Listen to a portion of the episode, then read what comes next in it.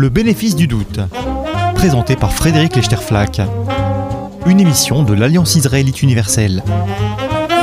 Bonjour à tous, nous poursuivons aujourd'hui notre conversation avec euh, Annie Epée-Boin, commencée la semaine dernière, autour de la question de l'écriture de la Shoah en Union soviétique, à l'époque de l'Union soviétique et euh, aujourd'hui dans les territoires ex-soviétiques. Nous discutions ensemble, Annie Pelboin, de euh, la manière dont euh, le, la spécificité du sort des Juifs pendant la Deuxième Guerre mondiale avait été euh, oblitérée, dissimulée, recouvert en Union soviétique et de l'impact du coup qu'avait eu en 1961-1962 la publication du poème de Yevtushenko, mort récemment, Babillard. Et euh, je voudrais reprendre avec vous sur un autre témoignage autour du ravin de Babillard, un témoignage euh, sous forme de roman que vous avez euh, réédité récemment et qui s'appelle Babillard, roman document de l'écrivain ukrainien Kuznetsov. Alors, euh, Babillard, euh, roman document, euh, c'est un texte qui est très intéressant parce qu'il a été rédigé à partir des notes prises sur le moment par un, garçon de, 12-13 ans, le petit Anatoly, Tolia dans, dans, le livre, qui a vu, qui a entendu et qui a pris des notes sur le moment parce qu'il était très très marqué parce qu'il avait vécu au moment du massacre de la population juive de Kiev dans ce ravin de Babillard en 1941. Et des années plus tard, il en fait un livre, un livre dont vous avez euh, retracé l'histoire dans l'introduction que vous avez donnée euh, à cette édition critique, parce que euh, en republiant ce texte, vous avez suivi le, souhait de l'auteur de respecter, de, rendre visibles les différentes, les différentes passages du texte censurés par la censure soviétique. Alors à quoi correspondaient ces passages censurés, Annie Epelboin. Dans ce, dans ce roman document Babillard, quels passages avaient été empêchés par la censure soviétique et pourquoi? Euh, Tout d'abord, euh, euh, lorsque le livre paraît, ce qui est extraordinaire, c'est que Anatoly Kuznetsov, qui était un écrivain officiel, reconnu, un jeune écrivain un peu fougueux, comme Evtushenko, même génération, il avait décidé de revenir sur ces terres de son enfance. Hein. C'était un écrivain soviétique plutôt qu'ukrainien qui vivait à Moscou. Il revient à Kiev et là, il fait une enquête euh, systématique dans les archives auprès de certains survivants, dont cette Dina Pronicheva qui, elle, était revenue du fond du ravin. Il retrouve des, des tracts nazis, il fait une juxtaposition de de matériaux de toutes sortes, un peu à la manière journalistique ou euh, dans euh, une forme de fiction-réalité, on dirait aujourd'hui. Et il reprend ce carnet qu'il avait effectivement, euh, cahier d'écolier, rédigé au sortir de la guerre. Parce que lui, pendant la guerre, en tant que petit enfant ukrainien d'une famille pauvre, il était dans une survie épouvantable. Son père avait disparu, la ville de Kiev était occupée d'une manière épouvantable par les nazis. Il avait 9 euh, ans lorsque la guerre commence. Et donc, hmm, il est né en 29, non, 29, hmm, 41, il avait 13 ans, 12 ans. 12 ans, 12 ans, oui. 12 ans. Et il est euh, obligé de faire toutes sortes de petits travaux pour survivre et surtout d'écouter tout ce que disent les adultes parce qu'il est sans repère. Il voit l'horreur sous toutes ses formes, il entend tout, il voit tout. Les enfants de 12 ans voient beaucoup plus que les adultes parce qu'ils se faufilent partout et donc il est le témoin de tout. Et il voit bien, il comprend très bien que les juifs sont systématiquement chassés de leurs habitations, évacué vers le ravin de Babillard. Babillard, ça veut dire le ravin des bonnes femmes. C'était le nom d'un ravin de la périphérie, des quartiers pauvres, euh, là où il habitait d'ailleurs. Et là, ils sont exécutés, on entend la mitrailleuse. On sait donc que les juifs qui partent sont tués là, sur place. Et de tous ces témoignages, il décide, entre 62, le moment où Yevtushenko publie euh, euh, ce, ce, poème, et 65, le moment où lui-même apporte son roman document à la publication, il refonde tout, il fait une recherche et il crée ce roman tout à fait exceptionnel euh, à partir de la totalité complexe de ces témoignages. Et ce roman est, dans sa première version, dans sa version originale, est, brut, si je puis dire, sur le euh, transparent sur la manière dont les habitants de Kiev ont réagi au sort des Juifs, au massacre des Juifs. Il ne cache rien, c'est-à-dire qu'il y a des gens qui ont pitié et qui, qui sont traumatisés par ce qu'ils voient. Il y a des gens qui sont soulagés, qui, euh, pardon, qui sont soulagés de l'arrivée des, des, nazis, euh, qui euh, se réjouissent de l'arrivée des nazis, qui se réjouissent du massacre des, des Juifs et de l'opportunité économique que ça va leur, leur offrir, hein, de pillage, etc.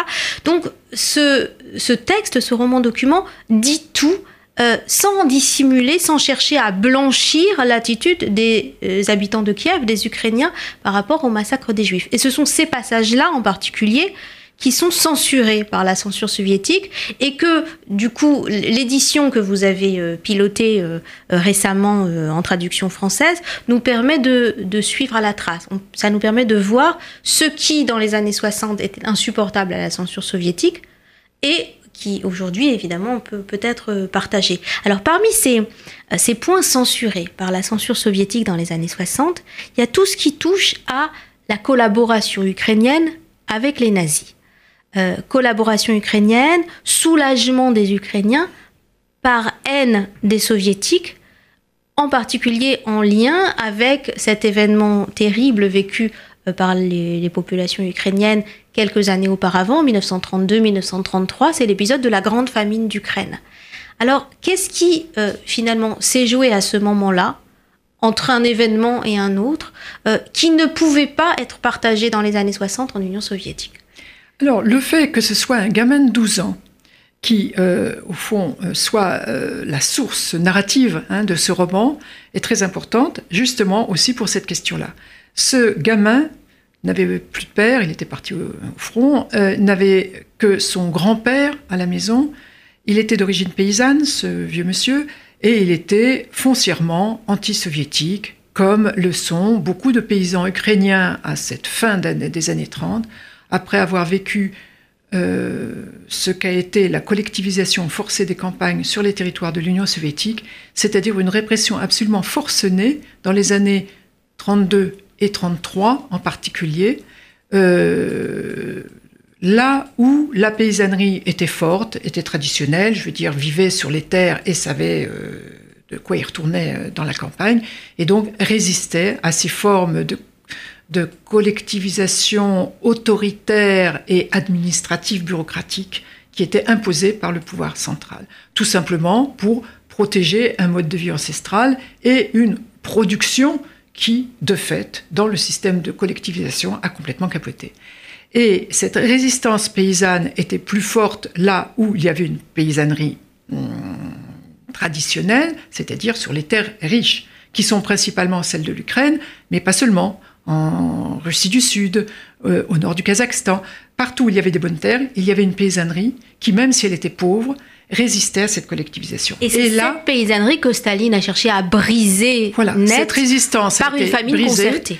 Par d'abord des exécutions sur place, puis des déportations massives vers, vers la Sibérie, et dans certaines zones, euh, par l'organisation d'une famine, ce qui est évidemment une... Qui culmine en 1933. Voilà, ce qui est une des monstruosités de l'histoire du XXe siècle, parce que les famines, on connaît, on connaît toute l'histoire mondiale connaît ça, mais quand la famine est euh, aggravé par l'État qui refuse, c'est ce qui s'est passé, d'envoyer des secours, qui refuse aux paysans de migrer pour aller trouver du pain ailleurs et qui les laisse donc mourir de faim dans les villages en organisant des cordons militaires tout autour, là, on peut parler de famine organisée et c'est ce qui s'appelle aujourd'hui en Ukraine le Golodomor, c'est-à-dire la grande famine.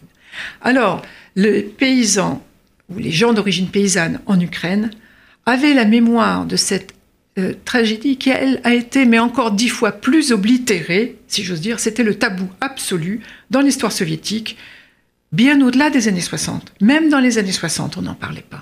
On a commencé à en parler que dans les années 80, 90, avec un texte de Grossman euh, moins connu. Euh, le roman Tout passe. Tout passe.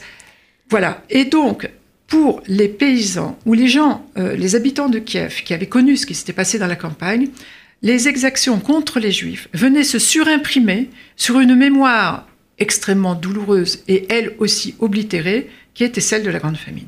Et ce petit gamin, l'auteur Anatoly Enfant, entend son grand-père proférer des, invectives épouvantables contre le système soviétique, et donc, euh, par contraste, et parce que les nazis ont su jouer de cette fibre-là très habilement, il accueille d'abord positivement les nazis, puisque les nazis disaient le judéo-bolchevisme est à la source de tous vos maux. Hein, en reprenant la vieille rengaine euh, antisémite euh, d'un complot international judéo-bolchevique. Alors évidemment, en Ukraine, du coup, il se trouvait que pour ce qui était du, euh, de la grande famine, eh bien, les autorités du parti communiste étaient composées, je veux dire les cadres administratifs du parti communiste ukrainien, soviétique, étaient composés pour une grande partie de gens d'origine juive, puisque lorsqu'il a fallu composer ces administrations nouvelles après la Révolution, euh, qui étaient les cadres du parti ou toutes les administrations, il s'est trouvé que les juifs étaient généralement plus instruits, que la population soviétique très très largement analphabète, que par ailleurs, pour les juifs, il faut le rappeler, la création d'une Union soviétique où les Juifs accédaient au statut de plein, de, plein statut de citoyen, possibilité de bouger, d'aller faire des études dans n'importe quelle ville, ça a été tout de même accueilli par la plupart, pas par tous, avec un certain enthousiasme. Et donc, ces cadres du parti comportaient une proportion importante de juifs, même s'il y avait aussi parmi eux des nationalistes ukrainiens et des gens de toutes sortes. Alors, lorsque la propagande nazie a utilisé cette fibre-là pour dire, vous voyez ce que les juifs ont fait de vous, donc, euh, haro contre les juifs, eh bien, cet argument-là et le réveil de l'antisémitisme ancestral de ces terres-là a fait que beaucoup, un certain nombre, disons, de populations, dans la population, ont accueilli favorablement les nazis, euh, les nazis et les ont aidés à chasser les juifs.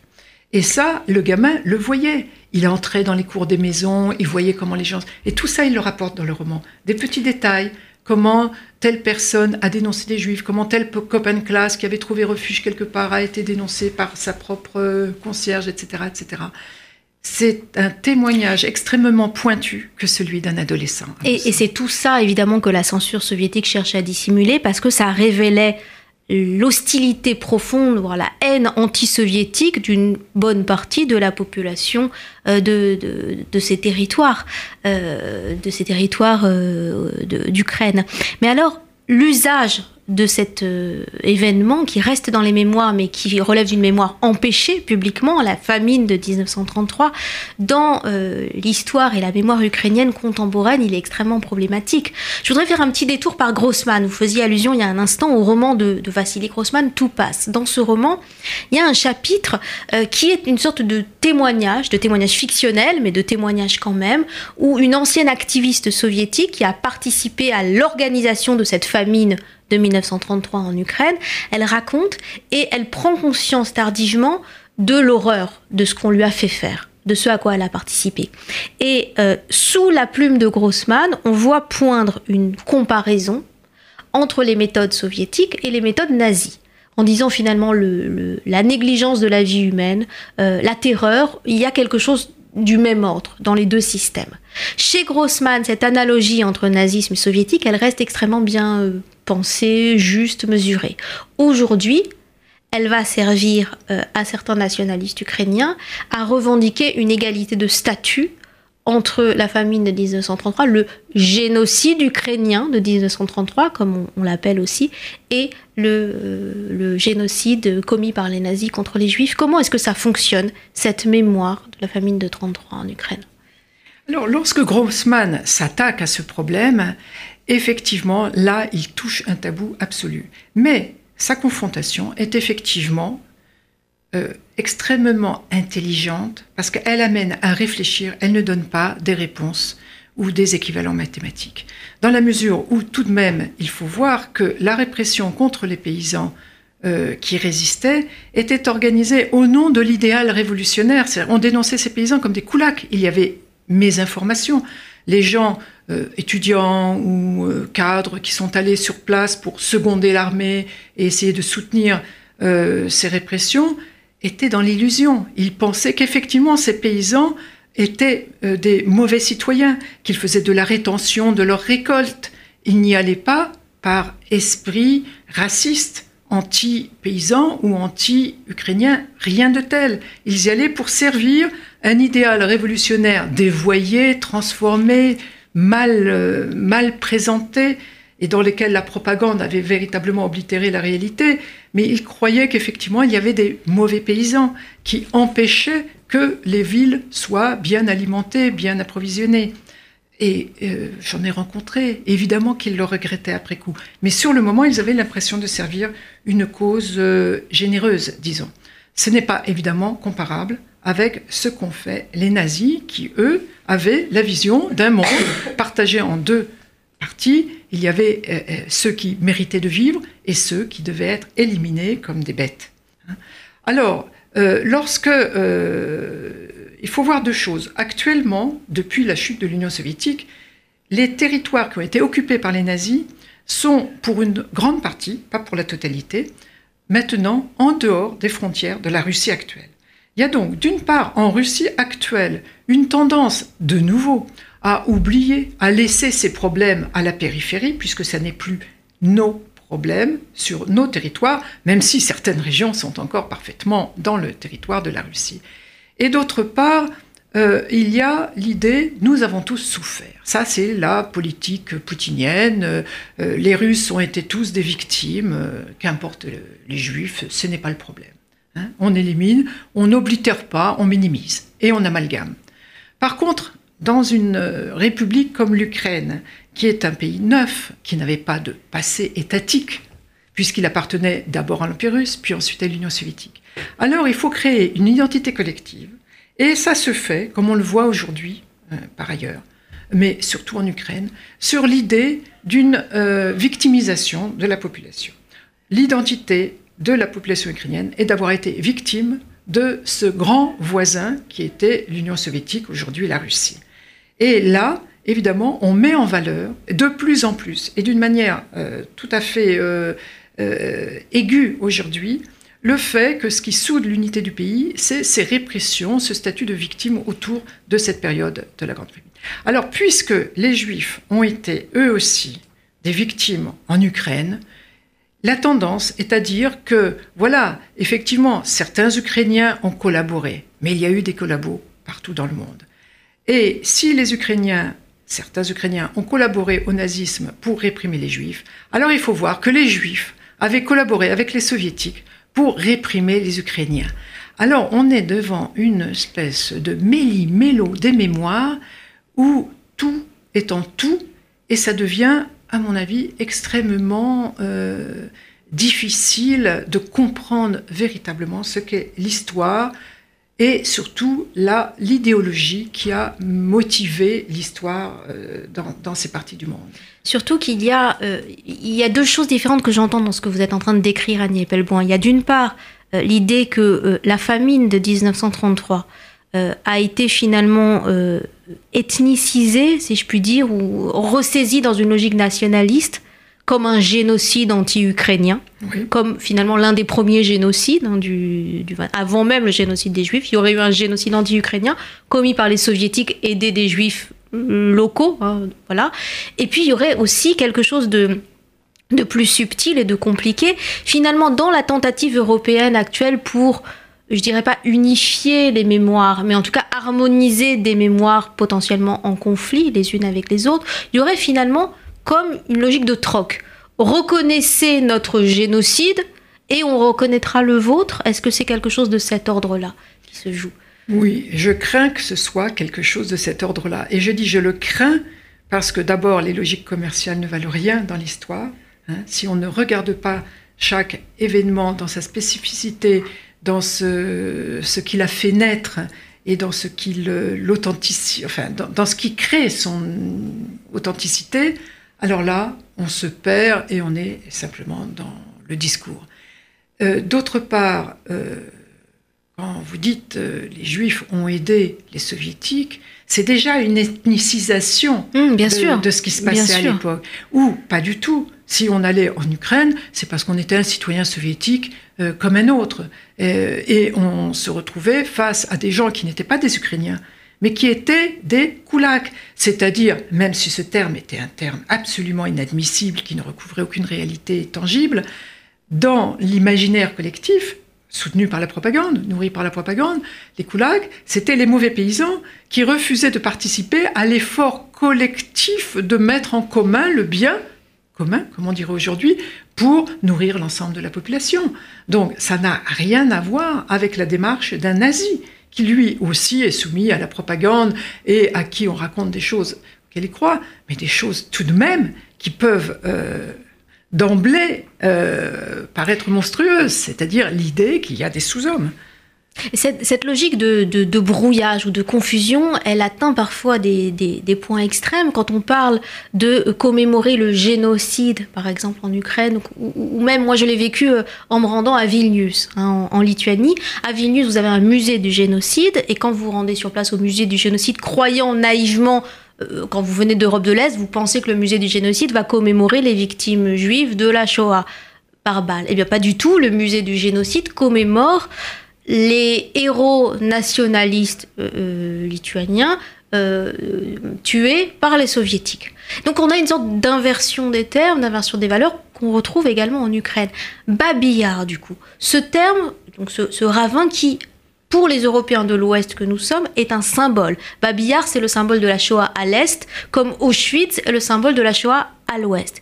Bien, Babillard, qu'est-ce que ça connote, ce terme, ce symbole? C'est le mot-clé de quoi sur place en Ukraine aujourd'hui? Est-ce qu'on peut commémorer Babillard sans qu'il y ait un malentendu très profond sur ce que ce terme recouvre?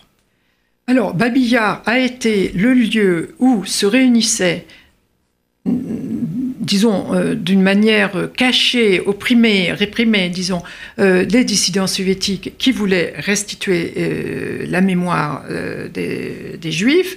Et puis, c'est devenu, déjà, moi, quand j'y étais, il y a une dizaine d'années, c'est devenu le lieu d'une mémoire confuse où, à la fois, euh, on euh, trouve des stèles à la mémoire de tel et tel prêtre orthodoxe qui effectivement avait soit protégé des juifs, soit s'était élevé contre les nazis et a été abattu là, soit des soldats, soit des euh, qui ont été faits prisonniers et abattus là, soit des partisans, soit des communistes tout simplement, donc que les nazis traquaient et abattaient là également, soit des, des croix orthodoxes.